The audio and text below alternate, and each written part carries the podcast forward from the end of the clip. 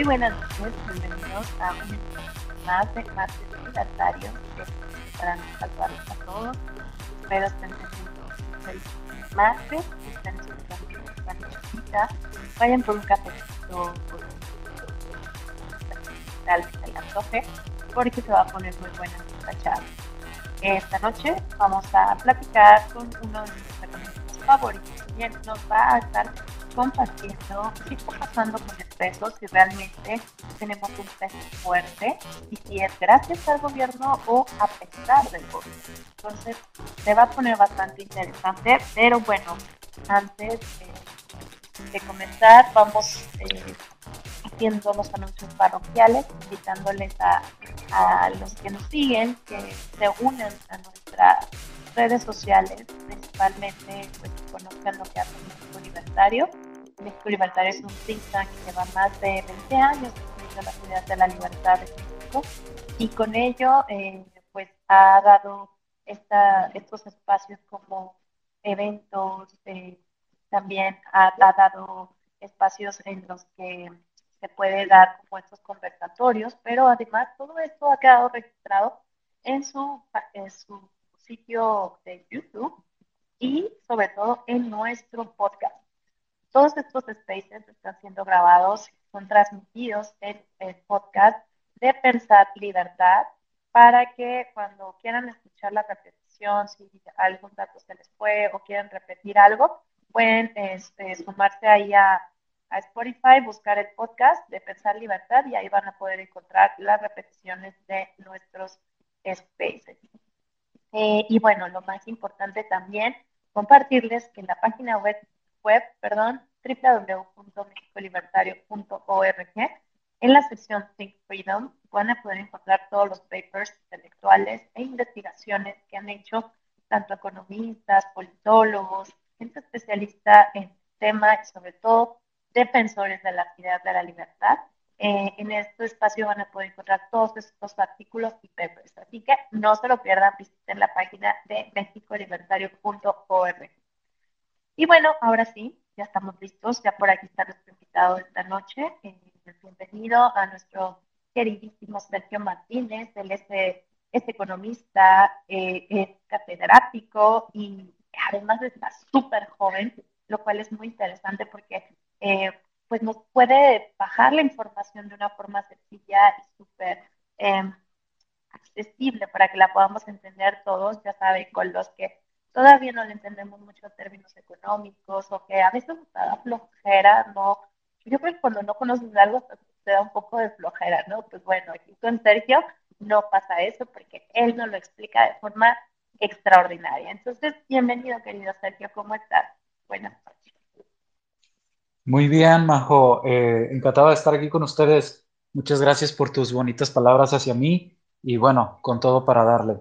Es todo, claro que sí, pues con toda la actitud vamos a darle y pues a comenzar les comparto cómo va a ser la interacción de este space. Eh, comenzamos con la exposición de nuestro invitado, él nos hace una, eh, pues ahora sí que un planteamiento de, de, del tema y posteriormente se les invita a solicitar la palabra a quien quiera participar, solo pónganle solicitar el micro y claro que sí, se les va a estar dando la palabra a todo el que quiera. Recuerden que este es un espacio libre, es un espacio para que todos aprendamos. Así que bienvenidos y los dejo entonces con el gran Sergio Martínez. Adelante, Sergio. Hola, muy buenas noches a todos. Eh, bienvenidos a este espacio donde discutimos cuestiones de política económica, eh, y cuestiones de económica y de filosofía liberal eh, eh, para un público amplio. Muchas gracias, Majo, por tu introducción. si hay algún problema para escucharme en algún determinado momento, por favor, señálenmelo, ya que ocasionalmente mi señal de internet ha estado fallando este día, pero espero que no sea el caso. Bien, el tema de hoy, excelente. Ah, el tema de hoy es sobre el tipo de cambio, que siempre es una de esas variables económicas que más polémica o que más controversia suscitan entre la gente. Eh, y creo que también es una de las variables económicas que menos entiende la gente. Eh, es decir, eh, yo creo que si tuviera que hacer un ranking de, de temas económicos sobre los cuales suele haber más eh, ignorancia del público en general o, malinterpretaciones o falsedades o mitos, yo creo que entre lo, en, el top 5 estaría el tipo de cambio, la inflación y otros, otros temas por ahí. Eh, muy bien, entonces eh, el tema de la charla en concreto es peso fuerte gracias o a pesar de este gobierno. Y, el gran propósito de la charla es desmitificar eh, el tipo de cambio y entender bien cómo funciona. Porque eh, siempre que el peso se aprecia frente al dólar, o dicho de otra forma, siempre que el tipo de cambio baja o que el dólar baja, eh, salen apologistas del gobierno en turno para congratular al gobierno por la fortaleza del peso mexicano. Esto no solo ha sucedido en esta administración, ha sucedido en otras administraciones, así que ni siquiera es un tema estrictamente relacionado con la gestión política de López Obrador. Eh, yo recuerdo todavía que, por ejemplo, durante la gestión presidencial de Felipe Calderón, cuando había eh, bajas en el tipo de cambio o apreciaciones del peso mexicano, salían muchos analistas o supuestos analistas a aplaudir a Felipe Calderón por la bajada del tipo de cambio, como si el presidente tuviera una especie de palanca que acciona a voluntad y con la cual decide el rumbo o trayectoria que tipo de cambio va a seguir. Eh, esta visión es completamente equivocada y, hay, que, y hay que decirlo eh, abiertamente eh, y, y, en especial con, con relación a este gobierno, porque ante la serie de fracasos que podemos enumerar de la presidencia de López Obrador, eh, una de las cosas que más ha presumido este gobierno es que el tipo de cambio ha estado relativamente estable. creo, que son, creo que son dos cosas principales las que de alguna forma ha presumido el gobierno mexicano. Eh, la entrada de remesas y la estabilidad del peso mexicano frente a otras monedas extranjeras. E, esas son dos, cosas que, el, presidente ya desde hace tiempo ha estado eh, divulgando como si fueran éxitos de su administración, como si fueran éxitos de su gestión económica. Tanto que, tanto es así que eh, apologistas del régimen o influencers conocidos que simpatizan con López Obrador, pues han salido a denunciar la supuesta hipocresía de la oposición política por no reconocerle a López Obrador eh, su éxito eh, o su supuesto éxito en mantener la estabilidad del peso mexicano. lo hizo así, por ejemplo, para mencionar nombres, porque hay que mencionar nombres para ser concretos. Lo hizo así, por ejemplo, me parece que Poncho Gutiérrez, que es un influencer muy reconocido, hace eh, un mes o unas semanas, no recuerdo muy bien hace cuánto, salió a decir que, la oposición política era hipócrita por no aplaudirle al, a, López Obrador eh, la, la, la apreciación perdón, del peso mexicano. Entonces, hay que combatir esta idea. Hay que combatir la idea de que el peso mexicano se, eh, se mueve en función de la voluntad de un político. Y para combatir esa idea tenemos que entender bien primero cómo funciona el tipo de cambio, primero qué es específicamente, qué es el tipo de cambio para todo el público que nos escuche y que no esté tan familiarizado con él, qué es, cómo funciona, es decir, qué es lo que causa que el tipo de cambio suba, baje, se mantenga estable, eh, se mueva abruptamente o de manera muy volátil. Y eh, por último, hay que entender qué es lo que ha hecho en particular que el tipo de cambio haya bajado durante los últimos meses en México. Eh, de manera que así voy a dividir la charla. Primero vamos a explicar qué es el tipo de cambio. Segundo, vamos a explicar cómo funciona o qué causa cambios en el tipo de cambio. Y tercero, vamos a tratar de explicar muy concretamente eh, qué ha sido o qué factores podemos decir que son los corresponsables de una apreciación del peso mexicano o de la apreciación del peso mexicano. Bien, vamos por partes entonces. Primero, ¿qué es el tipo de cambio? El tipo de cambio es un precio. Es simplemente eso. Es el precio de una moneda en términos de otra moneda. Eso es el tipo de cambio.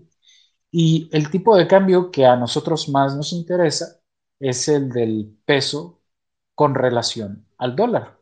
Es decir, el tipo de cambio que nos interesa es básicamente el precio del dólar en términos de pesos mexicanos. Y decimos que es el que más nos interesa porque nuestra moneda es el peso mexicano y porque gran parte de nuestras interacciones económicas son en dólares o con Estados Unidos. Por lo tanto, es crucial para nuestra economía eh, ese precio en concreto. Eso es el tipo de cambio, no es eh, una variable económica que tiene niveles o que toma niveles de manera arbitraria, es un precio. Por mucho tiempo este precio eh, en la economía mexicana era un precio controlado por el gobierno. Teníamos un régimen de tipo de cambio fijo, donde lo que hacía el gobierno era intervenir en el mercado de divisas, siendo las divisas las monedas extranjeras. Eh, lo que hacía el gobierno era intervenir en el mercado de divisas para asegurarse de que este precio se mantuviera en un cierto nivel o en una determinada franja de la cual no se podía salir. A partir del 94 en adelante, pues tenemos un tipo de cambio flexible. Y un tipo de cambio flexible significa que eh, el precio del peso mexicano con relación a otras monedas ya no es determinado por el gobierno, sino que obedece a fuerzas de oferta y demanda, como cualquier otro precio en el mercado, como el precio de las tortillas, como el precio de la leche, como el precio del acero. Entonces, actualmente tenemos un tipo de cambio flexible y eso significa que eh, el precio del dólar en términos de pesos, pues varía en función de variaciones de la oferta y demanda de dólares. Así como el precio de las tortillas de maíz está en función de la oferta y demanda de maíz, el precio del dólar está en función de la oferta y demanda de dólares con relación a pesos. ¿Vale? Eh, eso, eso es importante entenderlo y a mí me sorprende, eh, aunque parezca muy básico, que mm, me parece que hay mucha gente que no lo comprende del todo y, hay muchos mitos alrededor del tipo de cambio. Eh, por ejemplo, en una ocasión, ah, cuando eres economista o cuando le dices a la gente que eres economista, una de las cosas que te pregunta la gente casi, casi este, de ley es, eh, ¿me conviene comprar dólares? Oye, tú que eres economista, Sergio, ¿debería comprar dólares o debería vender dólares? ¿Cómo crees que va a estar el tipo de cambio? Por alguna razón eh, que no comprendo del todo, ah, la gente piensa que el economista sabe eh, cómo va a ser la trayectoria del, tipo de cambio, como si fuera alguna especie de, número eh, esotérico sobre el cual solo tenemos conocimiento una suerte de especialistas así selectos en el tema. No es así. Y, en una ocasión una amiga también incluso me decía, Sergio, me conviene comprar dólares. Es que yo he escuchado que el martes es el mejor día de la semana para comprar dólares. Y yo en aquel momento me quedé un poco como eh, asombrado eh, de, primero, por qué tenía esa idea y segundo, de dónde la habría escuchado para decirla con tanta seguridad de que, de que era cierta o de que era verdadera. Eh, no es así el caso, no hay ninguna suerte de bola mágica que nos diga eh, cuál va a ser el tipo de cambio mañana. Porque no solo es que el tipo de cambio sea un precio que obedece a las fuerzas tradicionales de oferta y demanda, sino que también los tipos de cambio entre distintas monedas son los precios más volátiles a nivel global. Eh, el precio de las tortillas se puede mantener estable una semana, un mes. Eh, los precios de las diferentes monedas que comercian, que se comercian en el mercado de divisas, no cambian constantemente. Y esto es a razón de que el mercado de divisas es el mercado más líquido a nivel global, eh, por encima incluso del mercado bursátil. ¿Por qué? Por varias razones. Una de ellas es que eh, el mercado de divisas es de los mercados menos regulados, entonces la facilidad de hacer transacciones con divisas es más alta y por lo tanto hay más transacciones. Y otra es que eh, es un mercado que está operando casi 24/7. Entonces, casi 24/7, casi 24/7, inversionistas y especuladores a lo largo y ancho del planeta están comprando, vendiendo dólares, euros, francos suizos, yenes, eh, pesos mexicanos y otras monedas. Por lo tanto, es un precio que está constantemente eh, fluctuando. Es, el tipo de cambio es la variable económica más difícil de predecir eh, por eso siempre que un charlatán, o más bien, por eso siempre que alguien les diga que el tipo de cambio va a ser tal el siguiente día, es muy probable que estén frente a un charlatán, frente a alguien que habla por hablar, una especie de gurú que, realmente está engañando a, gente boba o se está aprovechando de la ignorancia de la gente sobre el tema. Eh, el tipo de cambio es una variable muy, muy difícil de predecir a corto plazo a corto plazo. Eh, los economistas han diseñado modelos econométricos eh, y modelos teóricos también de economía para tratar de explicar tendencias de largo plazo sobre el tipo de cambio. De manera que, fíjense, es algo muy curioso. El tipo de cambio es una variable muy difícil de predecir en el corto plazo y es relativamente más sencillo predecir su rumbo en el largo plazo. Es algo parecido eh, al clima.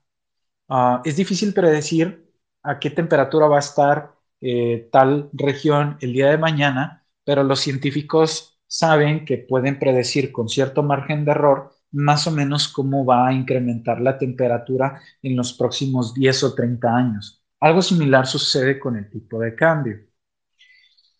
Entonces es una variable muy difícil de predecir, es una variable que no muchos entienden y es una variable que obedece a fuerzas de oferta y demanda. Ahora bien, si obedece a fuerzas de, oferta y demanda, ¿cuáles han sido realmente las fuerzas que explican que haya caído el tipo de cambio eh, pesos contra dólar en los últimos meses? Bueno, creo que podemos citar varias. Si uno se avienta un clavado a lo que opinan eh, analistas locales e internacionales, uno puede encontrar una variedad de razones. Eh, en este sentido, por cierto, siendo un breve paréntesis, les recomiendo sobre este tema también seguir a la analista eh, Gabriela Siller, espero no estar mencionando mal su nombre, que en su cuenta de Twitter suele ella explicar explicar por qué se registran ciertas variaciones de tipo de cambio y creo que lo hace bastante bien. Bien, cierro paréntesis. ¿Qué explica entonces las variaciones del tipo de cambio que hemos experimentado recientemente? Bueno, eh, muchas cosas, decía. Vamos a empezar con una primera. Una primera es que las monedas de los países en desarrollo tienden a tener una reacción eh, favorable cuando hay incertidumbre. ¿A qué me refiero? Eh, perdón, cuando hay certidumbre. ¿A qué me refiero? Cuando hay incertidumbre, como sucedió cuando empezó la pandemia del COVID, cuando hay incertidumbre en los mercados globales, la mayoría de los inversionistas se refugian en el dólar, porque el dólar es como el, refugio monetario por excelencia. Eh, entonces, cuando hay periodos de incertidumbre, dado el historial de estabilidad del dólar como moneda internacional, lo que hacen los inversionistas es que compran bonos del Tesoro estadounidenses eh, para tratar de protegerse del riesgo y eso eleva la demanda de dólares y hace que el tipo de cambio aumente cuando hay incertidumbre. Cuando hay incertidumbre, las monedas de los países desarrollados se suelen apreciar por esa razón que mencioné y en muy especialmente la moneda del dólar. El dólar, siempre que hay incertidumbre política, tiende a apreciarse. Y cuando, bueno, incertidumbre política o incertidumbre económica de cualquier clase. Pero cuando la incertidumbre comienza a bajar, los inversionistas van retirando sus posiciones eh, largas o a favor del dólar y de otras monedas de países desarrollados como eh, la moneda del euro o, el franco suizo, eh, retiran sus posiciones de esas monedas y adquieren monedas de países en desarrollo, como es el caso de México. Eh, entonces, eh, fíjense, ahí ya podemos empezar a atisbar eh, que no es necesariamente un buen actuar de obrador el que está causando los movimientos actuales que estamos viendo en el tipo de cambio, sino condiciones económicas globales. cuando inició la pandemia, si, si, ustedes revisan las estadísticas del tipo de cambio, podrán ver que el dólar se disparó. Eh, se, disparó a más de 20 pesos, 21 pesos, 22 pesos, creo que fue, llegó a ser más alto. No, no recuerdo ahorita bien eh, eh, en detalle, pero explotó el, tipo de cambio, subió dramáticamente. ¿Por qué subió dramáticamente? Porque, por la razón que dije, los inversionistas se refugiaron en dólares, compraron bonos del Tesoro estadounidenses. Ahora, Conforme los efectos de la pandemia se fueron aligerando, y, yo creo que eh, ya estamos casi de salida, si bien ahorita China como país sigue sufriendo por medidas anti-COVID. Eh, cuando ya empezamos a, salir de ese tema, pues los inversionistas empezaron a adquirir pesos mexicanos. Eso eleva la demanda de pesos mexicanos o visto desde otro ángulo, disminuye, aumenta, perdón, aumenta la oferta de dólares en el mercado de divisas y eso reduce el precio del dólar. Entonces, primer factor, eh, monedas como el peso mexicano reaccionan bien cuando empieza a haber un mayor clima de certidumbre económica. Segundo factor, eh, la guerra Ucrania-Rusia ha tenido eh, un, un impacto importante en los energéticos y en varias mercancías, incluyendo muy especialmente para nuestra economía el petróleo. Eh, México, de cierta forma, se ha beneficiado porque países como Estados Unidos, Canadá y otros, y otros más han ido a buscar petróleo que antes tomaban de Rusia o de esa región eh, en países latinoamericanos. Y México es, si no me equivoco, el cuarto exportador más importante de petróleo eh, en América, eh, debajo de Estados Unidos, Canadá y Brasil. De manera que si México, em, que, de manera que si México puede aprovechar que ahora hay una mayor demanda de petróleo, eso le manda una señal a los inversionistas de que el peso mexicano va a ser relativamente más estable.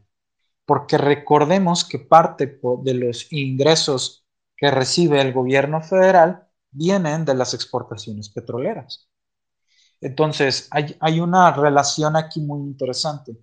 Cuando el precio del petróleo aumenta o cuando hay bonanza petrolera para México, eso tiene un impacto positivo en las finanzas públicas mexicanas y ese impacto positivo en las finanzas públicas mexicanas genera una serie de vertientes sobre la economía. Eh, finanzas públicas relativamente mejores, pues mandan una señal a los inversionistas de mayor certidumbre y eso fortalece al peso mexicano. ¿Pero por qué lo fortalece? Pues simplemente porque la gente empieza a invertir más en activos financieros mexicanos, sabiendo que el riesgo de invertir en ellos es relativamente más bajo.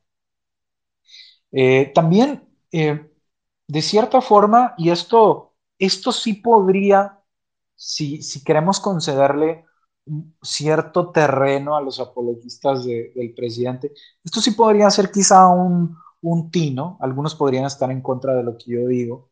Eh, México actualmente tiene un porcentaje de deuda con respecto al PIB a nivel federal eh, relativamente saludable, eh, sobre todo cuando lo comparas con otros países de Latinoamérica. ¿Qué le permite eso a México? Tener una calificación crediticia estable.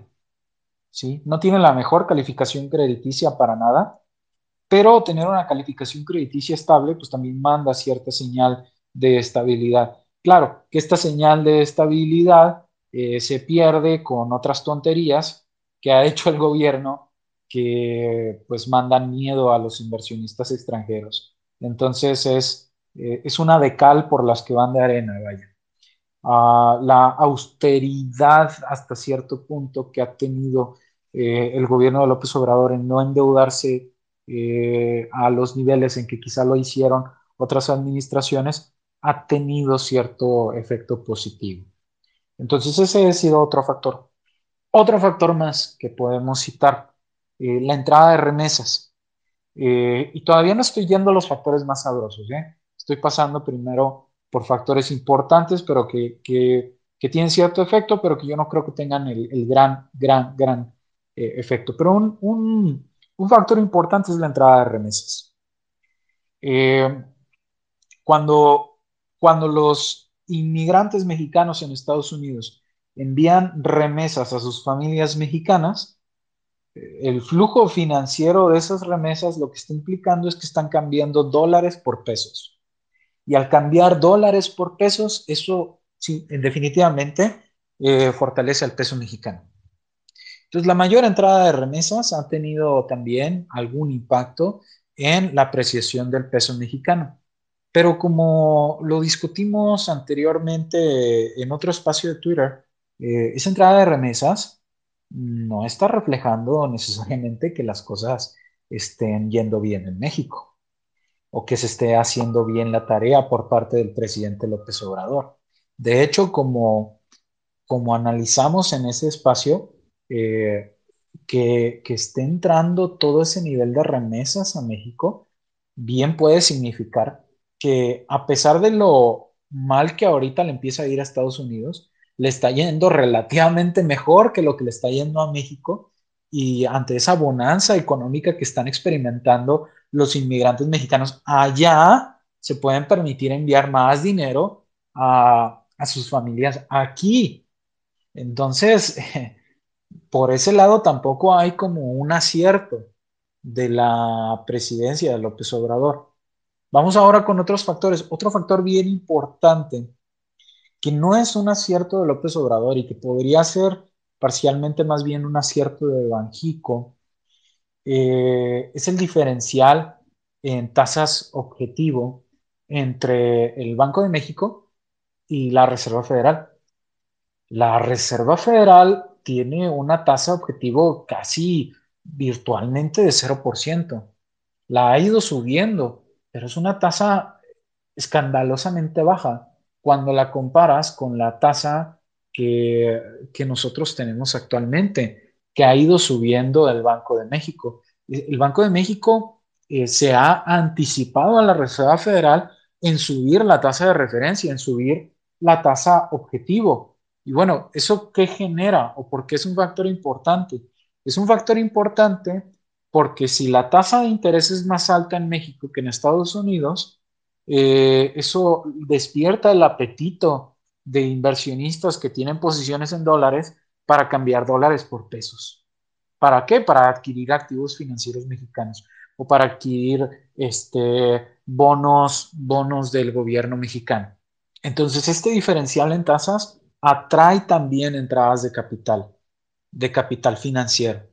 Eh, y, explica en parte también la fortaleza del peso mexicano. Entonces, como, como hemos podido ver, todos estos factores que explican por qué el peso está ganando terreno frente al dólar son factores que tienen poco o nada que ver con la gestión económica actual. Eh, de ahí que, que, una cosa que tenemos que entender es que un peso fuerte no necesariamente indica una economía fuerte o una mejor economía. Esa es, una falacia que tenemos que combatir. Sí puede ocurrir al revés. Una economía fuerte puede traducirse en un peso fuerte, claro que sí. Una economía con bajos niveles de inflación, una economía eh, con alto crecimiento en la producción, una economía con certidumbre jurídica para las inversiones, claro, claro, claro que se va a traducir en una moneda fuerte o en un peso fuerte. Pero no es al revés la causalidad. ¿eh? Un peso fuerte, una economía fuerte, sí puede significar un peso fuerte, pero un peso fuerte no necesariamente te está indicando o es un síntoma de una economía fuerte. Hay que saber distinguir. No es bidireccional el asunto. Eh, y lo que estamos viendo más bien es que, eh, el, que el peso esté ganando terreno, que sea fuerte como lo es actualmente, responde más a factores globales, a factores económicos globales de cosas que están pasando entre Rusia y Ucrania, cosas que pasaron con el COVID, eh, decisiones de política monetaria estadounidenses frente a decisiones de política monetaria mexicanas, eh, decisiones de los inmigrantes mexicanos de mandar dinero para acá, cosas que en absoluto tienen que ver con la gestión política de López Obrador. Hay que tener entonces mucho cuidado. Em, entonces, eh, si, si, tuviéramos que responder a la pregunta de si el peso fuerte es gracias o a pesar de este gobierno, creo que deberíamos inclinarnos por responder que es a pesar. A pesar, porque podría tener todavía más fuerza el peso mexicano si no fuera por decisiones eh, de política económica malas que se han tomado en este gobierno. Si, por ejemplo, este gobierno tomara decisiones que le brindaran una mayor certidumbre jurídica a los inversionistas, decisiones que no pusieran en riesgo tratados comerciales como el TEMEC, pues le iría muchísimo mejor al peso mexicano. Es a pesar de esas decisiones que le está yendo bien al peso mexicano. Ah, otro factor que por ahí me eh, estaba omitiendo mencionar eh, es que la economía estadounidense eh, aparenta entrar en una recesión el próximo año. Entonces, si se dirige hacia allá la economía estadounidense, pues eso también es un factor que de alguna manera va a incentivar a algunos inversionistas a cambiar sus posiciones a pesos, a pesos mexicanos. Eh, pero esto, reitero, no significa que el gobierno de López Obrador esté haciendo bien la tarea. Hay que desconectar esas dos ideas. Eh, los presidentes no tienen, no son como, no son como el diablito de, de Eugenio Derbez. No sé si recuerdan ese programa donde de vez en cuando, donde Eugenio Derbez se, disfrazaba de diablito y movía unas palancas y causaba que la gente se cayera. Así no funciona la economía. El presidente no tiene una palanca que acciona para decidir que ahora el tipo de cambio va a ser de tal o cual nivel. No es así, no es Superman, no es un superhéroe, no es un mago. Eh, el tipo de cambio obedece a fuerzas de oferta y demanda. Y a largo plazo a factores que sí tienen que ver con la fortaleza de la economía mexicana, eh, factores fundamentales como el nivel de producción, la inflación y demás, pero esos cambios a largo plazo aún no los vemos desarrollarse. Lo que estamos viendo ahorita son variaciones de, en este plazo que es corto y que responden a un contexto internacional. Bien, eh, pues me agarré hablando, me parece que alrededor de media hora, que es lo que usualmente me tomo, así que eh, con muchísimo gusto eh, pues atiendo comentarios, escucho sus opiniones o respondo preguntas. Muchas gracias. Buenísimo, muchísimas gracias, Sergio. Súper interesante tu, exposición, intervención. Y pues así, como bien lo menciona eh, Sergio, a partir de ahora pueden solicitar el micrófono. Quienes tengan dudas, quienes quieran participar, pues vayan solicitando el micro. Por ahí ya tenemos algunos micrófonos solicitándose. Y bueno, preguntarte, Sergio, porque justo yo sé que voy a tocar un tema por ahí que, que, que recién nos pasó a los mexicanos, ¿no? Y que, que era como un meme que andaba circulando con respecto al partido de, contra Argentina. Nos decían, ah, pues bueno, me decía, nosotros tenemos dos copas, tienen, y decía, pues una moneda estable, ¿no? Este, pero bueno, lo que decían era precisamente esto, de que la moneda o el peso está estable, no es gracias, como bien lo mencionas, a, al presidente, sino es gracias, eh, eh, quisiera aquí como que enfatizaras un poco, que nos dieras como más eh, especificación de cómo es que eh, dicen que es gracias a que a la independencia del Banco Central eh, o de la independencia de, del Banco de México. O sea, que es gracias a esto que, que el, el, peso se mantiene estable. Eh, y bueno, sí, esa sería la pregunta. Y bueno, ya posteriormente empezamos con, con este, la ronda de preguntas. Comenzaríamos con Alejandro Velázquez. Gracias.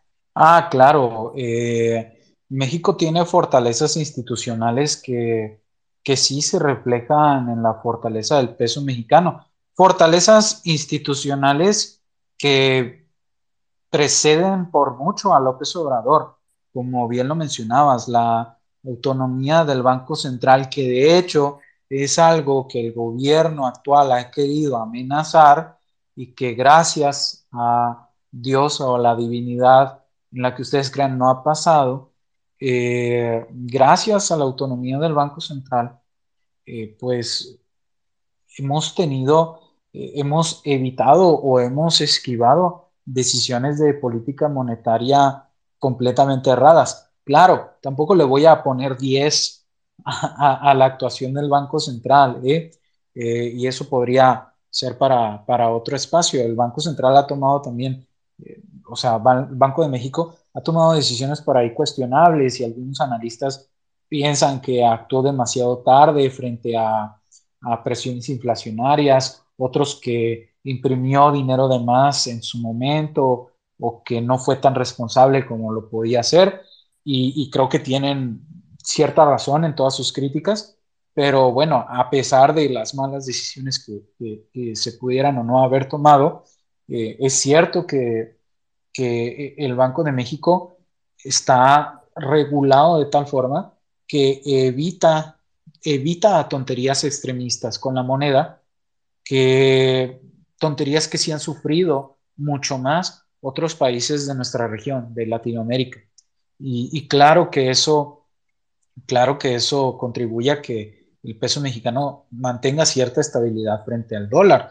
Eh, he de decir que eh, el peso mexicano uh, pues es una de las monedas de Latinoamérica más líquidas, es decir, que más están comerciando todo el tiempo dentro de los, dentro de los mercados emergentes o de los mercados eh, de países en desarrollo, el peso mexicano es una de las monedas más demandadas, uh, más demandada que otras monedas como el peso colombiano, el argentino, eh, ya no se diga otras monedas que ni siquiera creo que participan eh, en el mercado de divisas. Entonces sí, definitivamente tenemos fortalezas institucionales que resguardan la estabilidad del peso. Buenísimo, muchas gracias Sergio. Y continuamos con la palabra. Perdón Alejandro, dame un minuto. Vamos a darle la primera palabra a Pedro, que por ahí este, me solicitó que quería participar antes. Entonces, adelante, Pedro. Gracias, querida Majo. Muy buenas noches. Mi estimado Checo, es un gusto como siempre escucharte, bastante clara tu participación de siempre. Eh, los invito a, a, ver el paper sobre el tipo de cambio que tiene Checo en, nuestra página de mexicolibertario.org en la sección Team Freedom. Eh, Checo, eh, yo creo que una parte de la de lo de que la gente eh, estoy completamente de acuerdo, no entendemos claramente a qué se refiere el tipo de cambio, es según yo a que estamos o, que la, mayoría todavía seguimos en aquellos tiempos, con la mentalidad de aquellos tiempos del control de precios que teníamos en, con, López Obra, con López Portillo, bueno, casi lo mismo, López Portillo, Luis Echeverría, eh, etcétera, etcétera, bueno, Miguel de la Madrid, Carlos Salinas todavía incluso, sí, y este, donde el presidente era, ahí sí, era el que devaluaba la, moneda, que nadie va a poder decirnos en algún momento que la, que la moneda la, la, la revaluaba, ¿sí? Nunca hubo un presidente que revaluara la moneda, siempre la depreciaba. Este, y entonces, con el nuevo sistema que tenemos de libre flotación o de libre mercado de la moneda, pues ya no se entiende, eh, o, todavía algunos creen que si es a favor, si es, a, si es ahora del presidente, si es en contra, solo era de los anteriores, e, etcétera, etcétera, ¿no? Y no sé eh, si estoy bien, eh, por favor, este, corrígeme. A partir de la libre, del, libre mercado de monedas o de divisas en México, ya no deberíamos de llamarle devaluación de la moneda, ya son depreciaciones y apreciaciones de la moneda o del tipo de cambio de acuerdo a todo lo que nos acabas tú de, comentar, ¿no? Y bueno, eh, ya me ganó también Majo aquí este, eh, algunas cosas que también iba a comentar, que efectivamente eh, tenemos un tipo de cambio fuerte a pesar de, y hay que hacer énfasis en decir es gracias a qué o gracias a quiénes, ¿no? Gracias a, esa ley donde que fue creada en el sexenio de, Carlos Salinas de Gortari y que fue implementada eh, eh, con el, único economista del Politécnico que, ha sido presidente eh, de México, este, don Rezo Cedillo, y que de ahí detonó la última devaluación, vamos a llamarle así, por el error de diciembre, que realmente era la aplicación de la, de la libre flotación y la autonomía del Banco de México eso es una parte fundamental y ya lo hemos tocado en otros spaces, eh, la fortaleza que da la autonomía del Banco de México.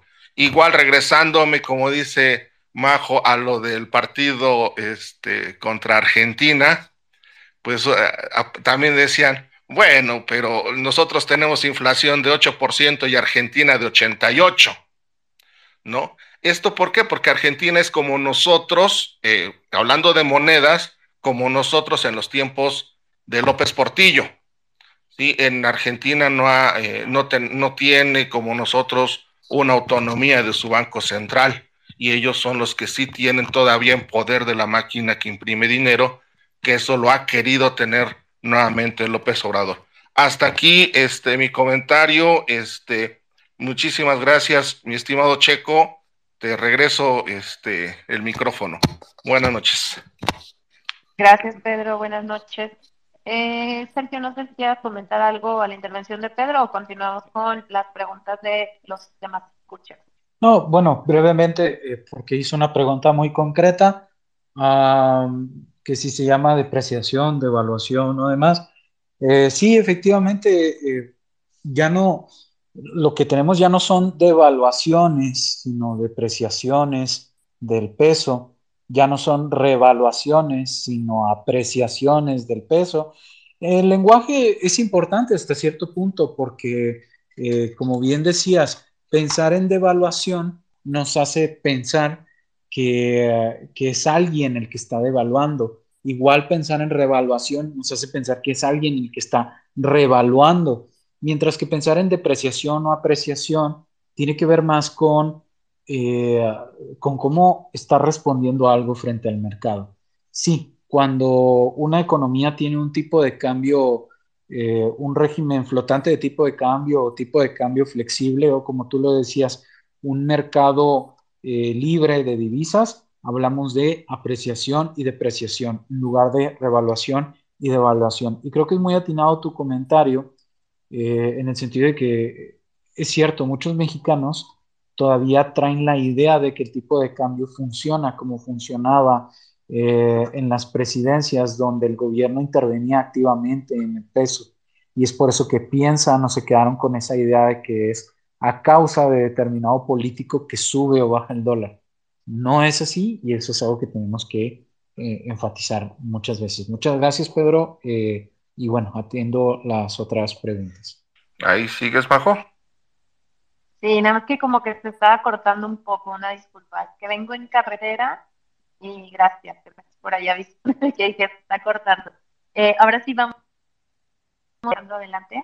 Alex, ¿nos escuchas? Alejandro eh, Velázquez, ¿estás por ahí? Hola, Alejandro. Creo que eh, es tu oportunidad de, hacer una pregunta. No sé si nos estás escuchando. Sí, exacto. Alejandro. Bueno, bueno, aquí Alejandro. Aquí estoy. La, la pregunta a Sergio, el economista, sobre las remesas. Yo considero que las remesas no son propiamente ingresos para el gobierno en sí. es una los mexicanos de, que están en Estados Unidos mandan una ayuda a sus familiares. Porque el gobierno lo considera como referente en lo económico y no busca la manera de, de fortalecer la economía?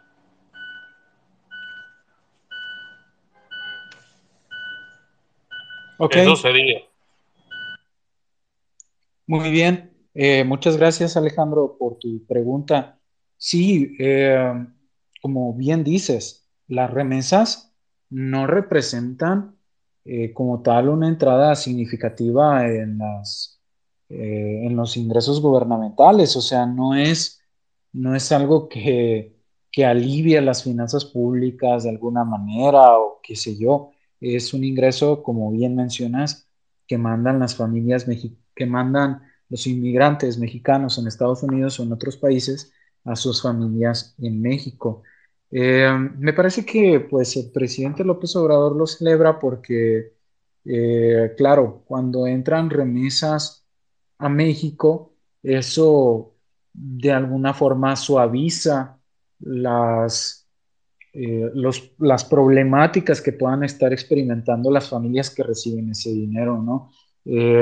si, en una familia están atravesando por una dura situación económica, ya sea porque sus miembros no encuentran empleo o les están pagando mal en el empleo, en el empleo que están, pues recibir remesas evidentemente eh, los va a ayudar. Además de que no dudo que, haya muchos trabajadores aquí mexicanos que trabajan de alguna forma con el extranjero y que reciben remesas eh, como formas ahí ingeniosas quizá de evadir, evadir impuestos o eludir el pago de impuestos eh, y, que pues definitivamente se benefician porque tienen ese ingreso adicional que no tendrían con el mercado laboral mexicano.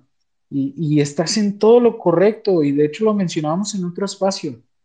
Eh, que, en México estén entrando tantas remesas como actualmente están entrando, no es una señal de que el gobierno mexicano está haciendo algo bien.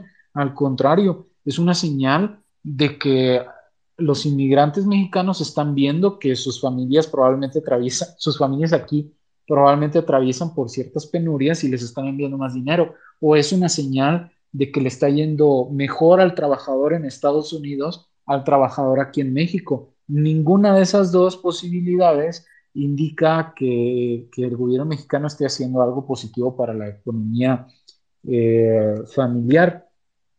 Ah, y, de hecho, eh, complementando el comentario, eh, pues hemos visto caídas en la inversión pública. Es decir, y en la inversión productiva privada, en la inversión privada. Es decir, eh, está entrando dinero, pero dinero para consumo inmediato de familias y no dinero para inversiones. ¿Por qué no está entrando dinero para inversiones de largo plazo? Porque en el extranjero no quieren invertir en México, no quieren invertir en un país con la incertidumbre jurídica que actualmente tienen. Están invirtiendo capital financiero. Es decir, están están eh, comprando activos financieros, pero no están invirtiendo eh, en maquinaria, en equipo, en capital, en, bienes productivos que puedan en algún momento levantar la inversión privada en nuestro país. Eh, me parece que apenas hace unos días salió un indicador ligeramente positivo en inversión, pero tenemos un rezago ahí importante. Y bueno, con mucho gusto atiendo otra pregunta. Eh, no sé si, si alguien más. Perdón, sí. ¿se escucha? Ah, súper.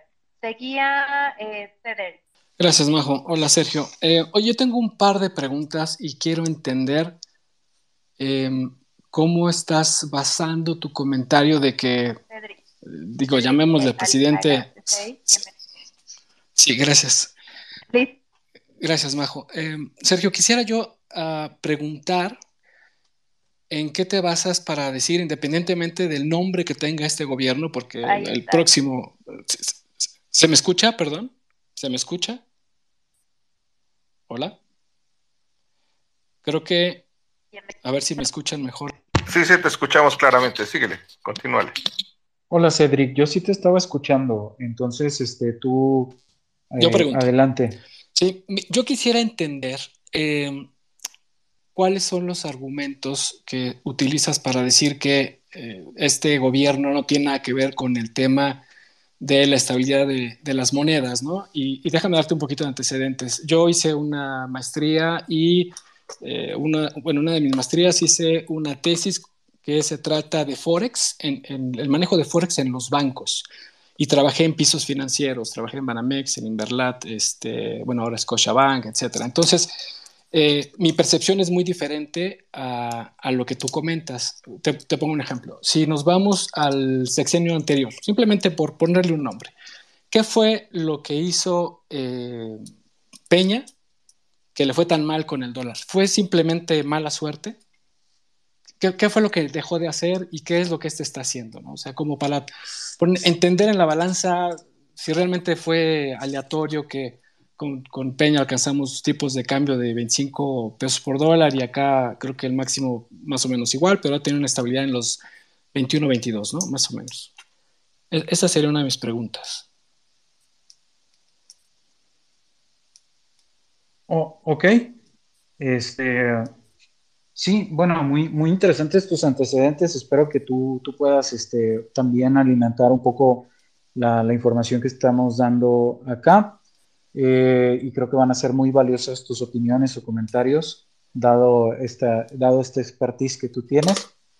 Eh, ¿A qué me refiero cuando digo que no es un asunto, no es un asunto del político en turno? No me refiero, no me refiero a que eh, sea algo meramente aleatorio o a que decisiones de política económica que esté tomando tal o cual presidente no tengan un efecto de tipo de cambio. Claro que lo pueden tener.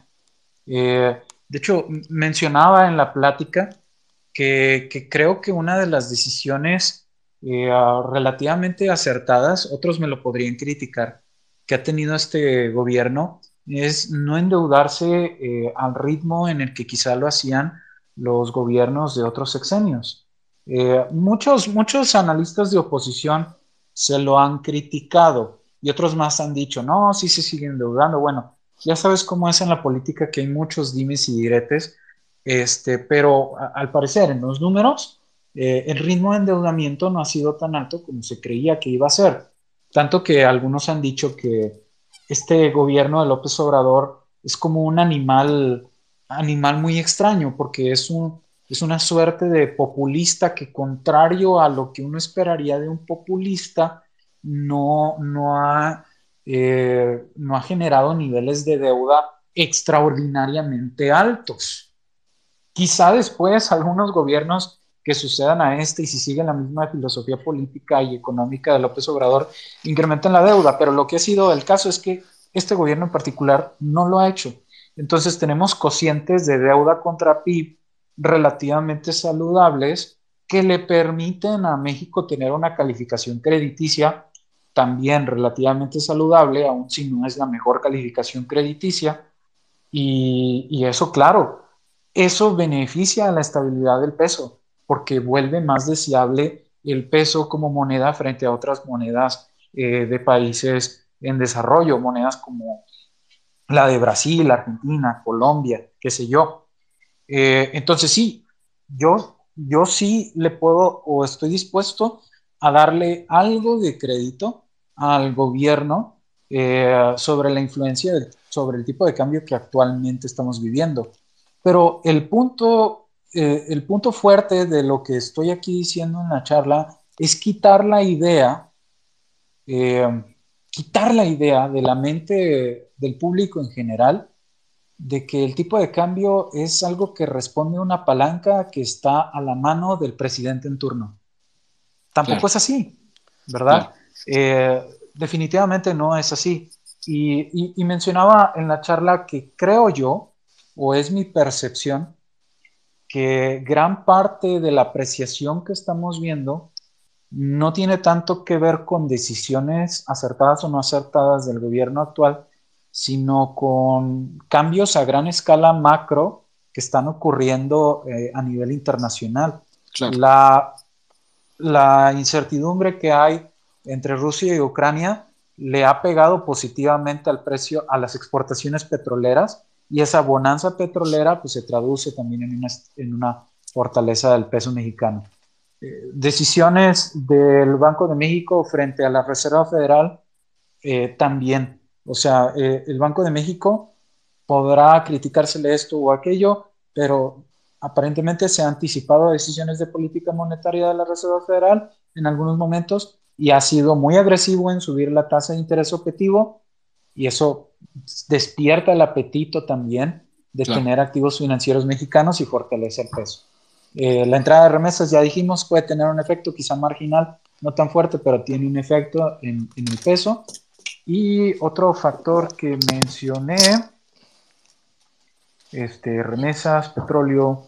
Eh, otro factor importante es que ya se redujo cierta incertidumbre, digo, sigue, sigue habiendo incertidumbre por, por Rusia y Ucrania y, de otro tipo, pero ya se redujo mucho de la incertidumbre que hubo con la, con la pandemia y las monedas como el peso mexicano responden favorablemente a un clima de mayor certidumbre.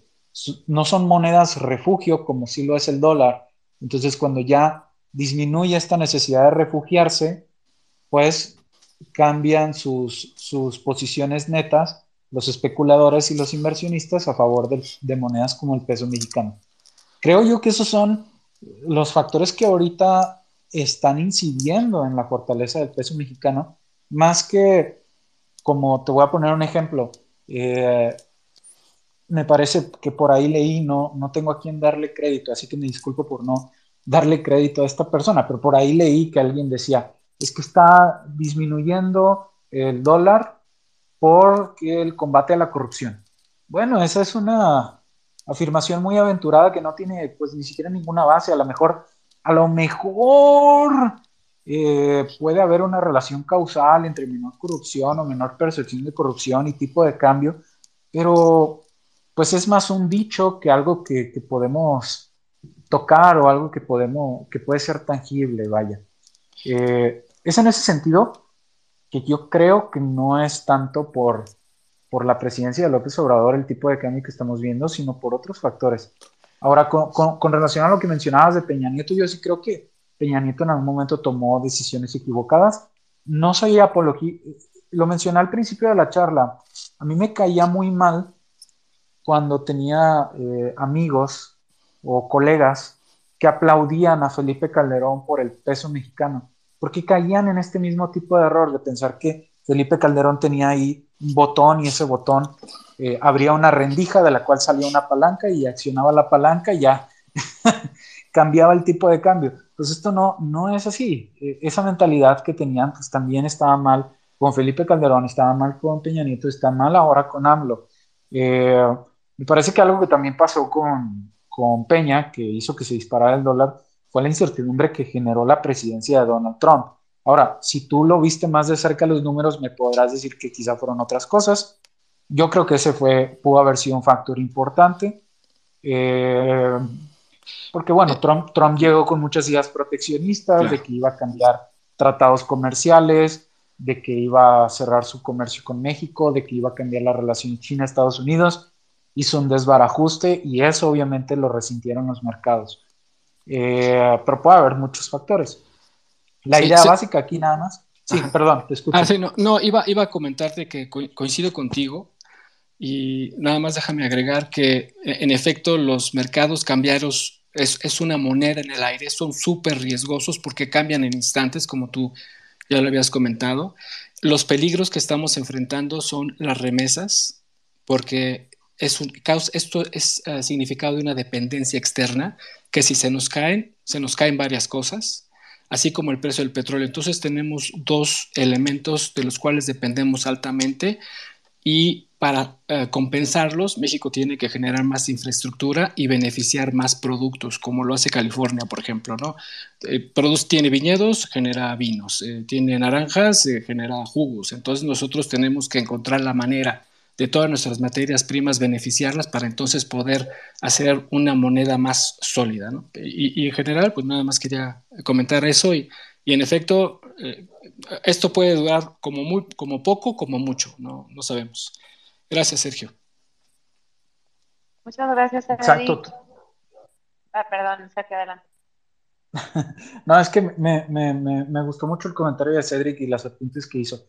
Sí, exacto. Eh, eh, como tú bien, bien lo dices, este, yo creo que es algo de, de, corto plazo que se nos puede evaporar el próximo año. También por eso creo que no hay que, quienes están aplaudiendo, están aplaudiendo demasiado rápido yo no creo que tengamos los fundamentos macroeconómicos tan sólidos como para sostener esta apreciación del peso que estamos viendo ahorita.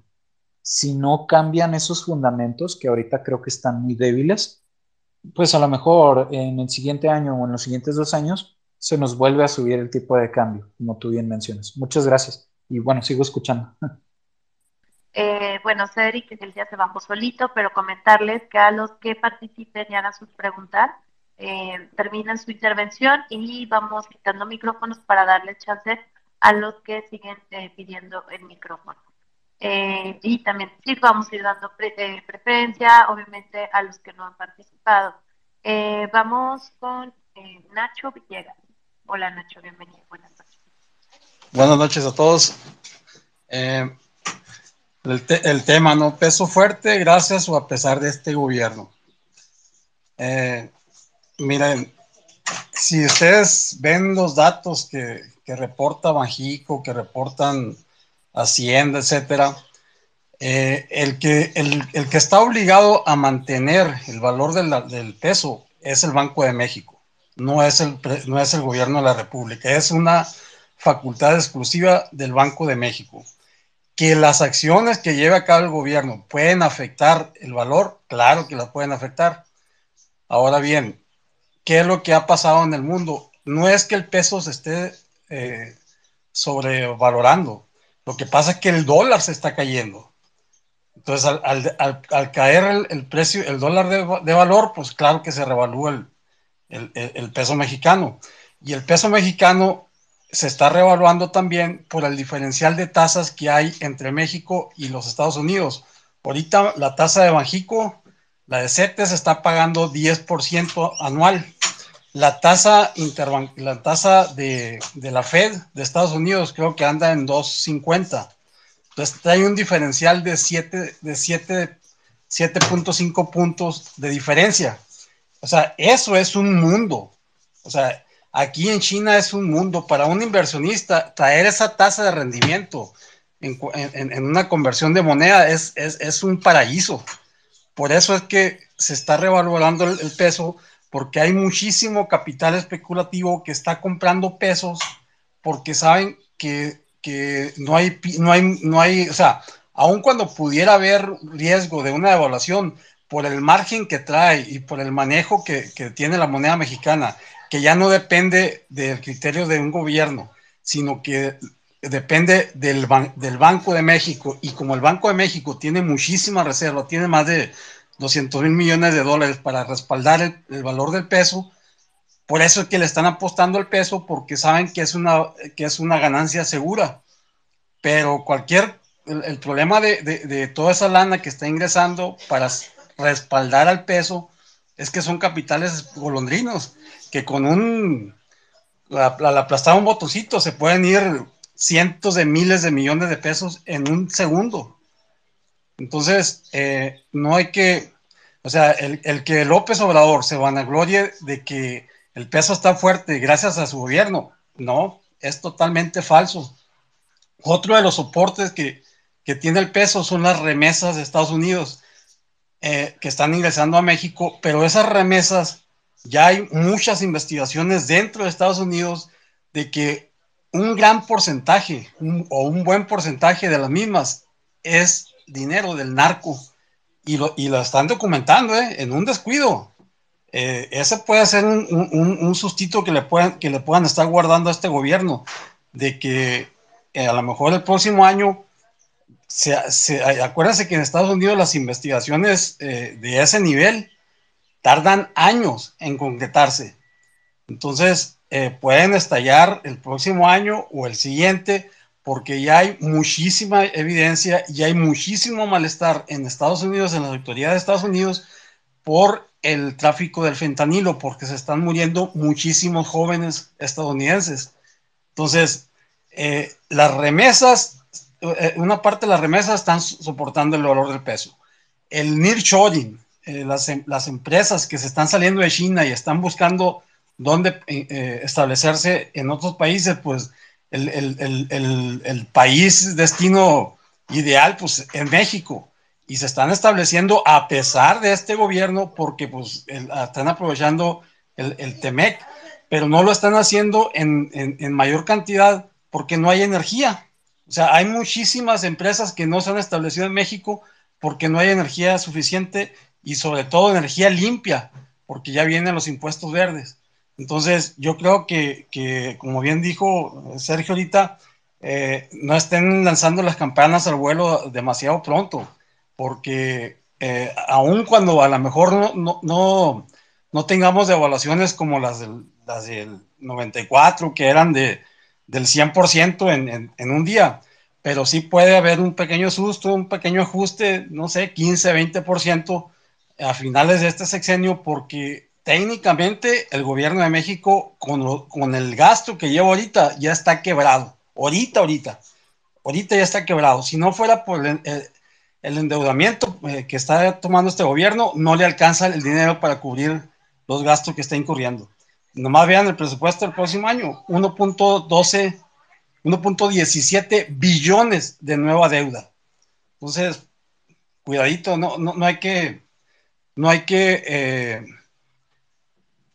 no, no, hay que, ¿cómo, cómo, cómo, no hay que echarle las campanas al vuelo y decir que el gobierno es el responsable. No, es Banjico y todas esas condiciones que están sucediendo, ¿no? Las remesas, las empresas que se están estableciendo, el capital especulativo que está entrando a México para aprovechar el diferencial de tasas. ¿Es cuánto? Muchas gracias, Nacho. Adelante, Sergio, ¿quieres comentar algo? Y Nacho, te quito el micro para dejar espacio, ¿sale? Adelante. Ok, adelante. No, muchas gracias, Nacho. Eh, estoy de acuerdo contigo. Uh, las economías en desarrollo, como las economías mexicanas, mexicana y otras economías en desarrollo son especialmente vulnerables al tipo de, de choques de los que hablabas. Eh, Guillermo Calvo, que es un economista, una autoridad en este tipo de temas, le llama, eh, le llama el problema de los frenos repentinos, sudden stops, le dice él en inglés, eh, que es precisamente lo que ocurre cuando una economía experimenta entradas continuas de capital y de pronto retiradas masivas de ese capital, lo, lo llamado aquí popularmente como capitales golondrinos, que llegan y se van. Eh, sí, como tú dices, y, y por eso lo, lo, mencionábamos hace rato, mmm, si estamos aplaudiendo la apreciación del peso mexicano, quizá deberíamos reconsiderar el aplauso y no aplaudir tempranamente, porque, como lo decía también hace rato, no creo yo que la economía mexicana tenga los fundamentos macro para soportar una apreciación continua a largo plazo. Yo creo que nos puede dar la sorpresa, eh, mala sorpresa, ojalá que no pase porque creo que sería malo, malo para la economía mexicana, pero podemos experimentar la amarga y triste sorpresa de que el próximo año tengamos de pronto una depreciación alta o súbita. Eh, esperemos que no sea el caso, porque creo que eso tiene, que la volatilidad del peso mexicano, pues es algo que no, no nos conviene como economía en, ningún momento, pero, pero sí, fundamentalmente de acuerdo con, con lo que mencionaste y atento a eh, otras intervenciones. Gracias. Gracias, Sergio. Eh, ahora vamos con Claudia. Hola, Claudia, bienvenida. Buenas noches. Hola, eh, buenas noches a todos. ¿Me escuchan? Te escuchamos, Claudia. Ah, ok. Nada más checando porque mi micro a veces no jala muy bien. Eh, sí. Y tengo, tengo una pregunta porque mm, sí me queda claro los factores que explicaste y este, estos, este mes me ha sido complicado encontrarle una explicación a este comportamiento del peso como usuaria de operaciones cambiarias, pues. No soy experta, ni mucho menos, para nada. Eh, en otros tiempos le tenía yo más tomada la medida, pero ahorita me está sorprendiendo mucho y, y sobre todo porque las condiciones macroeconómicas yo no las veo pues para nada halagüeñas y em, mi pregunta concreta entonces es, ¿crees tú que esté jugando mucho la alta tasa de interés y que se están, eso está volviendo demasiado, demasiado, entre comillas, atractiva la, la moneda para adquirir eh, instrumentos de deuda en el mercado nacional? Ah, pues ah, creo yo a extranjeros, porque pues no creo que haya muchos mexicanos que anden buscando ahorita Digo, sí hay los que tienen, ¿verdad? Pero generalmente esto, creo yo, se, debe a, cuestiones de gente que viene del exterior a invertir. No sé si, si esa sea tu percepción. Y si no estaremos entonces viendo eh, alguna consecuencia eh, en sentido contrario cuando se presenten situaciones, eh, deja tú que bajen la tasa, sino simplemente que, que reduzcan el atractivo del país, como Em, situaciones que, pudieran pasar pronto con el TEMEC y demás, aunque sé que todos esos son procesos que llevan tiempo, ¿eh? pero simplemente eh, en economía lo que he visto es que a veces las, las em, meras suposiciones o las meras hipótesis hacen que la gente se vuelva cautelosa y, huya pues de, la moneda del país en específico. Em, hasta ahí creo que es mi pregunta y me bajo de oyente. Gracias, Claudia. Adelante, Sergio. Claudia, no, excelentes comentarios, muchas gracias y muy claro lo que comentas. Eh, um, bueno, queda, me, me, quedo con tu pregunta de si yo lo atribuyo significativamente al diferencial en tasas. Yo creo que sí, yo creo que gran parte, una parte significativa, también lo mencionaba hace rato eh, en la, el hablante anterior, una disculpa por mí, ya parezco Dory de Buscando Nemo, tengo memoria mala de corto plazo y no recuerdo quién habló. Nacho, Nacho, aquí estás, Nacho. Eh, también lo mencionaba Nacho. Eh, sí, definitivamente el diferencial en tasas de interés tiene ahorita un impacto muy fuerte. Eh, muchos han criticado a la Reserva Federal por su actuación tardía frente al grave problema inflacionario que actualmente está experimentando la economía estadounidense. Eh, Estados Unidos incrementó la masa monetaria de una manera tremenda durante 2020, tremenda, a niveles no vistos en décadas. Eh, entonces, ahorita está pagando las consecuencias. En su momento podía tener cierta justificación porque había una contracción derivada de la pandemia y puede haber cierta justificación económica a que tú contrarrestes esa contracción en la economía real con un incremento en la masa monetaria. Ese es otro debate muy técnico, eh, pero se le fue la mano a Estados Unidos. Y ya para mediados de 2021 se empezaban a ver las fuertes presiones inflacionarias que tenía la economía estadounidense y había muchas, había entre voces de alerta que decían que le estaban casi gritando a la Fed, Fed actúa, actúa, actúa, y otras voces de otros economistas menos eh, prudentes, creo yo, que decían, no, tú sigue inflando, inflando, inflando. Eh, y total que la Reserva Federal se cruzó de manos permitió que la inflación siguiera creciendo, que la velocidad del dinero siguiera creciendo eh, y actualmente están, están atravesando por una inflación fuerte, actuaron tardíamente, subieron ya sus tasas de, referencia de manera análoga como lo hace el Banco de México, pero de manera demasiado tarde. Aquí creo yo que, México eh, relativamente les ganó y, esa mayor prudencia relativa, si tú le quieres llamar de ese modo, en, subir las tasas de manera más agresiva, pues ha beneficiado al peso mexicano. Eh, yo creo que hay mucho que se le puede criticar a Banjico, pero no creo que estuviera tan mal que subiera las tasas tan agresivamente como lo hizo. Habrá quien pueda estar en contra, eh, pero creo que era algo que se necesitaba hacer. Lo habíamos platicado, de hecho, en otro espacio. Eh, creo que en el espacio anterior que tuve yo aquí en México Libertario a este. Entonces sí, yo lo atribuyo principalmente al diferencial en tasas. Eh, la economía estadounidense reaccionó demasiado tarde.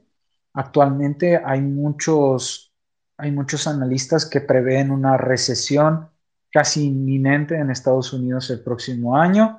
Eso puede tener, puede tener efectos ambiguos sobre la moneda, porque por un lado, eh, una recesión en la economía estadounidense puede volver más atractivo el peso para los inversionistas. Por otro lado, puede reducir o disminuir nuestra, nuestras exportaciones y si disminuyen nuestras exportaciones, eh, pues eso nos puede afectar negativamente. Entonces el impacto neto es ambiguo. No sabemos cómo la recesión eh, que pueda experimentar Estados Unidos el siguiente año le vaya ya a impactar en cuál va a ser el efecto neto sobre el peso. Pero lo que sí es que, sí, reiterando, a lo mejor suena como máquina muy repetitiva, pero eh, el diferencial en tasas tiene muchísimo que ver. Eh, el Banco de México ha sido muy agresivo, pero creo que está bien y eso es lo que en general yo creo que explica. Estados Unidos ha tenido mucho tiempo tasas demasiado bajas. Se lo han criticado muchos.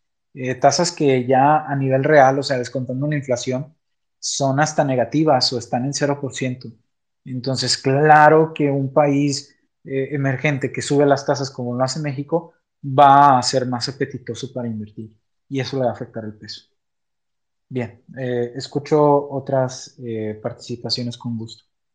Gracias, Sergio.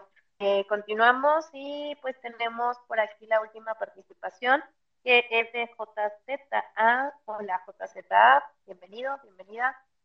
Adelante. Sí, hola, ¿qué tal? Eh, ¿Me escuchan bien? Sí, te escuchamos. Excelente. Bueno, mira, eh, yo voy a dar mi perspectiva que la vi en Twitter cuando se discutió un poco el artículo de, de, lo del peso mexicano, porque está tan fuerte desde el punto de vista macroeconómico. Yo la verdad soy muy positivo en este aspecto, considerando las siguientes eh, atributos o características. Puede que ignore unas como las del interés, que quizás pueda ser algo que sí pueda fomentar un revés en el corto tiempo y que pueda generar un ajuste, pero yo veo varias cosas positivas, tanto por parte del gobierno como de parte económico, macroeconómico y, este, y en relación con los, con los trading partners. Una es eh, que, por ejemplo, la recuperación de la, lo que es la tasa de empleo de Estados Unidos ha sido muy fuerte. O sea, ellos tienen ahora pues una muy baja tasa de desempleo, digamos. Y eso qué pasa, que bueno, que la mayoría de la gente migrante pues tenga trabajo y que sus eh, envíos de remesas pues sea bastante sólida independientemente de lo de la inflación.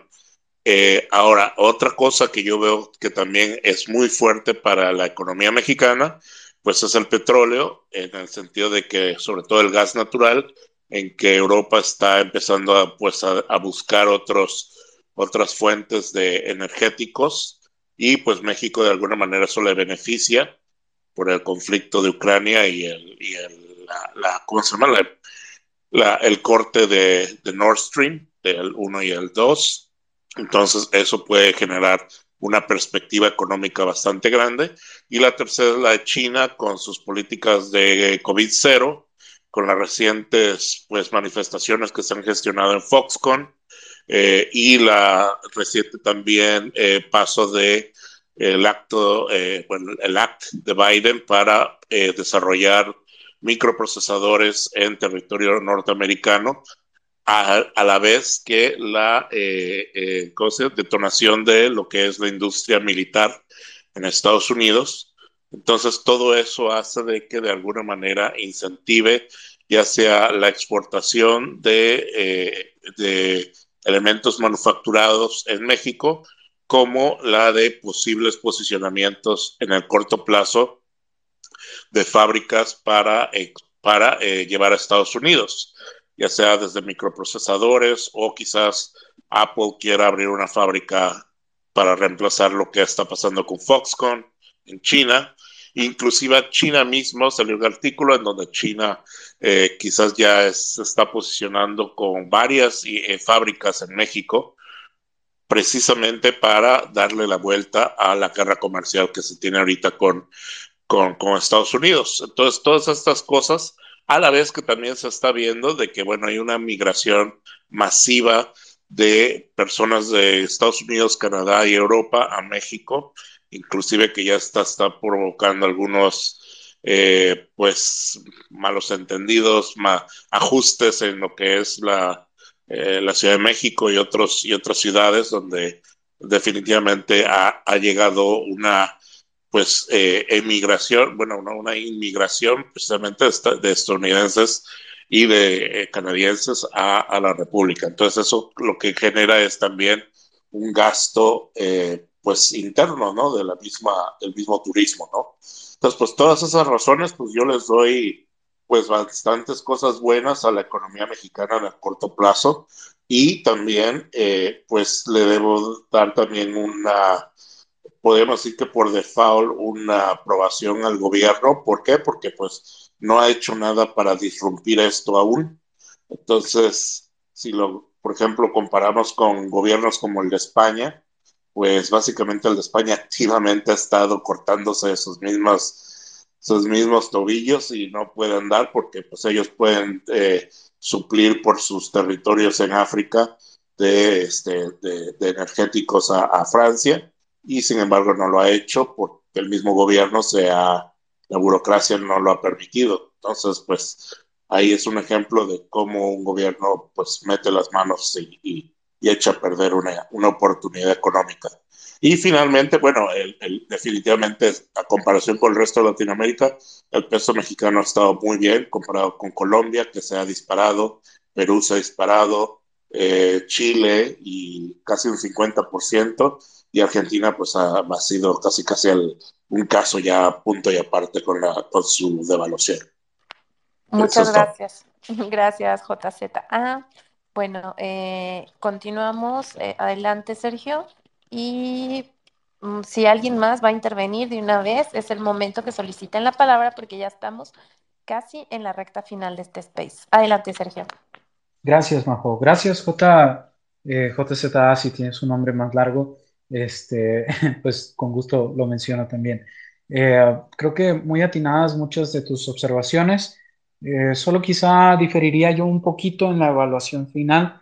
No es tanto que, que el gobierno esté haciendo las cosas bien, sino como tú decías, que a lo mejor no está estropeando oportunidades que incidentalmente le están llegando a sus manos, no por buenas decisiones que haya tomado, sino por pues una plétora de fenómenos económicos que están ocurriendo simultáneamente en la economía global. Fenómenos como los que mencionas, que hay eh, estadounidenses mudando sus operaciones eh, a México o generando eh, pues por ahí algunas perturbaciones como la que mencionabas de la, de la llamada gentrificación, este, está aprovechando quizá también la bonanza petrolera en los energéticos, como lo habíamos mencionado. sí creo, sin embargo, que sí ha, ha podido en algunos momentos estropear estropear posibles eh, factores que hagan que nuestra moneda o nuestro o el peso mexicano sea más fuerte.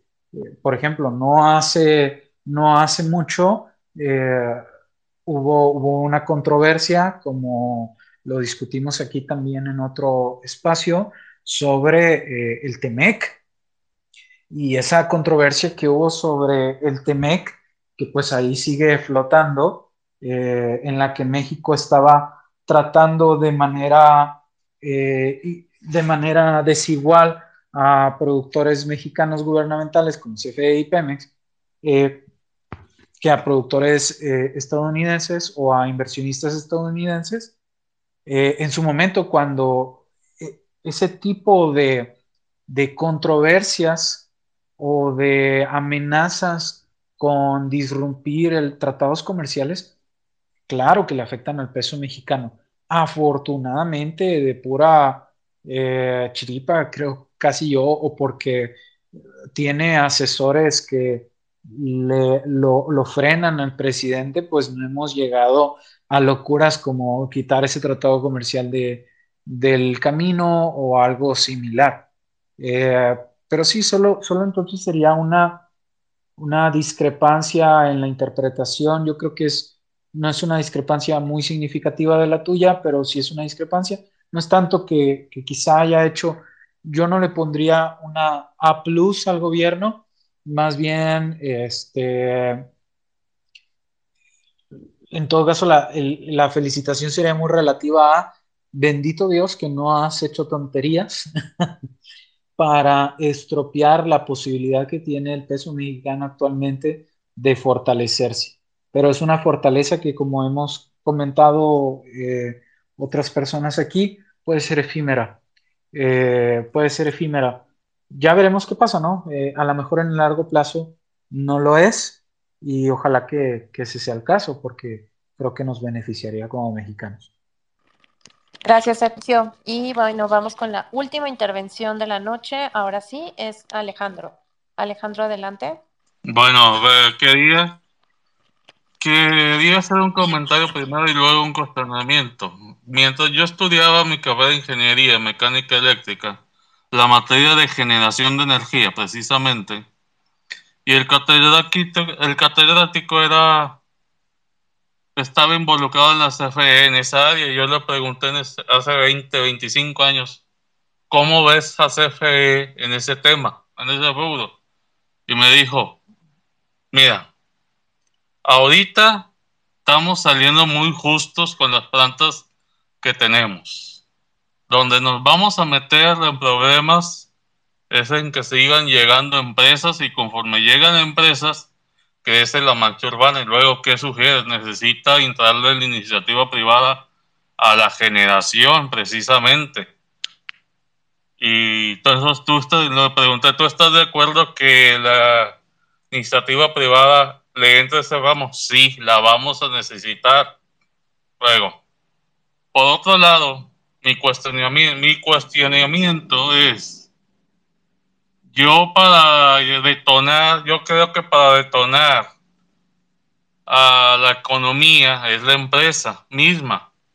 Para que la gente de abajo más rezagada es la empresa misma, porque la empresa no es nada más la, la macroempresa que contrata 3.000 empleos, sino que la empresa es desde una tiendita, empresa es desde una paletería, de una peluquería, esa empresa, este, desde que pones un negocio, una ferretería y esa empresa.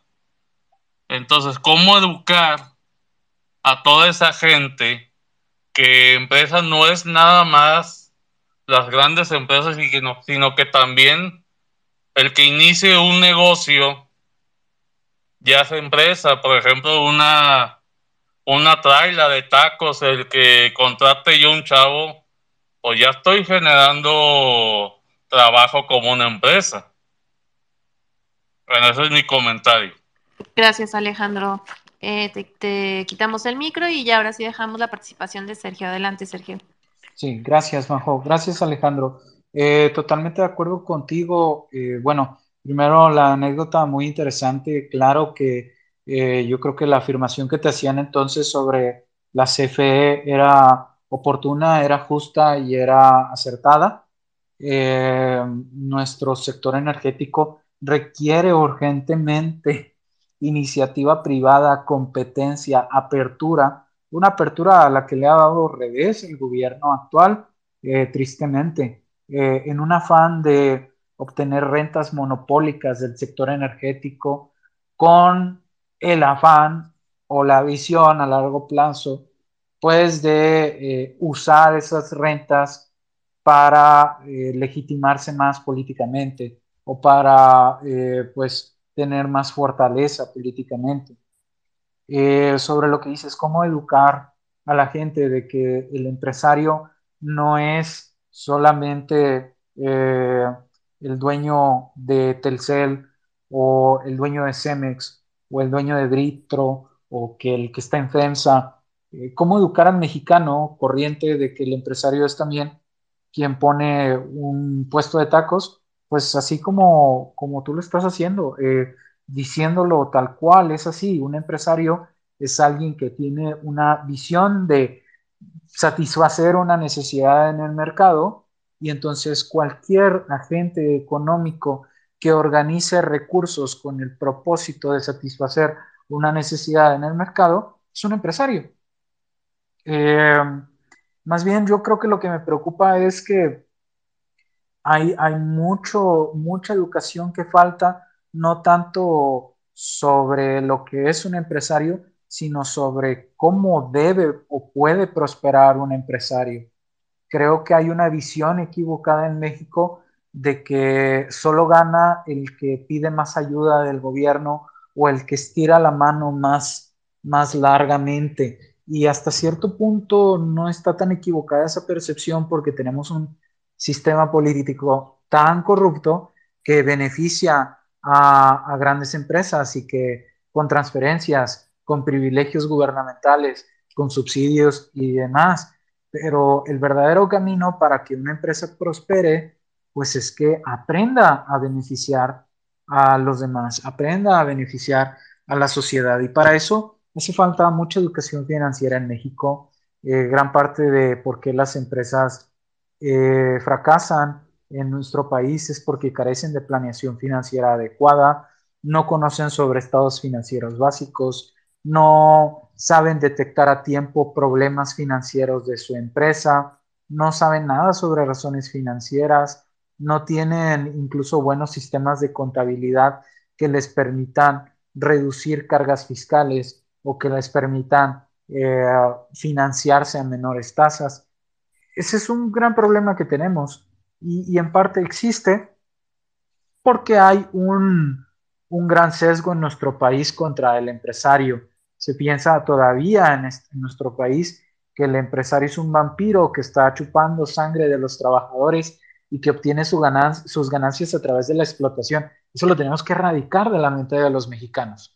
Solo lo podemos hacer, Alejandro, me tengo con educación económica, con este tipo de foros donde hablamos eh, en defensa de la libertad individual que conlleva la libertad de poner un negocio y asumir la responsabilidad de ese negocio. Solo así. Eh, y eso sí, eh, relacionándolo con este tema, lo que verdaderamente fortalece a México, más allá que tener un peso fuerte contra el dólar, lo que verdaderamente fortalece a México son sus fundamentos, tener sus fundamentos institucionales, tener libertad de comercio, tener libre entrada empresarial, tener certidumbre jurídica sobre las inversiones, tener derechos de propiedad bien definidos, bien establecidos y protegidos por un sistema legal y judicial parcial, perdón, imparcial y verdaderamente justo. Eh, eso es, esa es la tarea pendiente, ¿vale? Eh, pues muchas gracias y estoy atento a cómo, estemos aquí. Gracias. Gracias, Sergio. Eh, pues bueno, eh, la verdad es que ha estado buenísimo este space y, y creo que todos quieren participar y hoy hubo bastantes preguntas, pero ¿qué creen? Se, ahora me tocó andar en la calle y se me anda terminando la batería de este teléfono, así que estamos en las últimas por ahí. JZ está pidiendo de nuevo la palabra, no sé si tu intervención sea algo rápido, este, adelante, le damos de último, este, Y si no, pues también invitar a, ah, bueno, por ahí ya, ya se le dio la palabra a JZ, adelante. Sería un buen tópico para otro space, que eh, yo estoy eh, parcialmente de acuerdo con lo que dijeron, de que sí es importante los empresarios, pero hay que también hacer una diferencia entre lo que es el emprendedor de supervivencia y el emprendedor de innovación. Y como dijo Sergio, ahí, ahí no hay un emprendimiento, no es que no exista, obviamente es que sí lo hay, pero lo que hace falta es más emprendimiento eh, eh, de innovación, o sea, que tengan un, conocimiento o el trabajador competitivo que tenga un conocimiento de una estructura corporativa que pueda agarrar eh, tres, cuatro, cinco empresas y, comprarlas y poder reestructurar su, su, su, su, vaya, su redundancia, su estructura empresarial en una corporación. Y es ahí en donde mucha gente realmente no tiene el conocimiento ni en leyes, ni en contabilidad, ni en negocios, eh, que es lo que distingue a muchos empresarios en Estados Unidos. Y casi, casi poner un muy mal ejemplo, pero pero al fin y al cabo es un ejemplo. Eh, la gente que sigue criptodivisas, eh, una de las cosas que, que, salieron en las noticias hace dos semanas fue el derrumbe de esta empresa llamada FTX y una de las cosas que más llamó la atención es que cuando se derrumbó este exchange de FTX era que tenía inversiones y había comprado pues una cantidad enorme de empresas, tenía inversiones en más de 45 empresas del mismo ramo financiero en relativamente muy poco tiempo, en menos de un año, quizás un año y pocos meses. Eh, esa agilidad de alguna manera financiera o, o, de crecimiento es la que, por ejemplo, en México, pues nunca experimentarías. Simplemente las personas o el empresario mexicano ni siquiera le pasa por, por, por la cabeza lo que es private equity, lo que es eh, precisamente esa, ese forecast de mercado y de negocios, que realmente es lo que lleva a las empresas pequeñas o medianas a grandes corporaciones, independientemente de los IPOs, salidas a bolsa, y bueno, y, todo lo que, lo que conlleva lo que es eh, eh, montar una empresa global que de alguna manera se queda mucho, en, se queda todo ese conocimiento atascado en San Diego y nunca llega a Tijuana, podemos llamarlo así, porque todas las corporaciones globales están en, California y, y, y, cero hay en Baja California, ¿no? Muchas gracias, JZ. Y yo comparto esa idea y, lo comparto desde el, el, punto de vista como emprendedora, ¿no? El impulso a los emprendedores y a la innovación, a proyectos que vienen a solucionar problemas en nuestro país, pues la verdad eh, está de repente muy abandonado. Entonces, sí, yo de acuerdo en que se pudiera realizar algún tipo de space más adelante, eh, dándole la oportunidad por ahí a, a proyectos emprendedores que tengan este estas opciones para poder hablar de estas soluciones que, que, están dando al mercado, porque definitivamente la libertad es lo que nos da esa oportunidad de que los seres humanos creen soluciones para las problemáticas que existen, ¿no? Entonces, este, pues bienvenidos los emprendimientos, los emprendedores. Eh, son los que mueven la economía en nuestro país, entonces hay que seguir incentivando y sí, definitivamente una red que pudiera darles más apoyo, asesoría y todo esto es, fundamental, ¿no? Entonces, yo lo que les recomiendo en la parte de como emprendedor, en la experiencia que, nos ha tocado vivir, pues es acérquense a, a estas em, fundaciones o incluso, porque hay unas que cobran bastante, que son estos, em, no sé cómo se llaman, de, de innovación, eh, pero bueno, acá en, en, Estados se llama por ejemplo, Proempleo, acá en Guanajuato, este, es una fundación que es muy, muy económica en, los costos y te ayudan a hacer tu plan de negocio, te eh, ayudan a hacer toda tu proyección este, financiera, eh, pros, contras, etcétera, ¿no? Entonces, esa es una buena forma de iniciar un emprendimiento para pues no toparte con todos estos problemas que digo, al final siempre va a haber problemas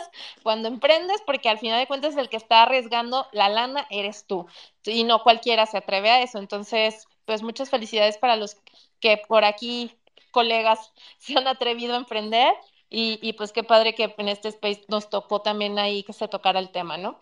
Y bueno, ahora sí vamos terminando. Eh, les agradezco mucho su atención, les agradezco mucho su participación y sobre todo a Sergio, agradecerle mucho eh, su conocimiento y pues todo lo que nos compartió esta noche. Sergio, ¿quieres eh, comentar sobre tu trabajo, dónde te pueden seguir? ¿Alguna recomendación extra antes de despedirnos? Vale, claro que sí. Bueno, me pueden seguir en la misma página de México Libertario cada 15 días se publica un artículo mío, también se publican artículos de otros especialistas en diversos temas. Eh, y también me pueden seguir en la página Tu Economista Personal eh, en Facebook, donde suelo escribir reflexiones económicas de diversos tipos. Eh, es una página que le recomiendo mucho, a la que le tengo mucho cariño porque es un proyecto personal que he hecho crecer con, con el tiempo. Y bueno, claro, también aquí en, en mi Twitter personal cualquier duda con la que se hayan quedado o comentario que me quieran hacer sobre este espacio y que no haya yo podido responder adecuadamente, eh, con muchísimo gusto la puedo responder si me mandan algún mensaje, ya sea por este canal o por otro canal, este, en Facebook o aquí mismo en Twitter, eh, y estaré tratando de responderles. Muchísimas gracias eh, y estoy agradecido con ustedes y espero verlos en un próximo espacio. Gracias a ti, Sergio. Buenísimo siempre escucharte y escucharlos a todos ustedes. Fue un gusto eh, haber acompañado eh, la conducción de este space y nos vemos en una siguiente emisión de Martes Libertarios. Recuerden nuestro eslogan, nuestro lema o como le quieran decir, pero quédenselo bien grabado. El futuro es libertario. Hasta la próxima.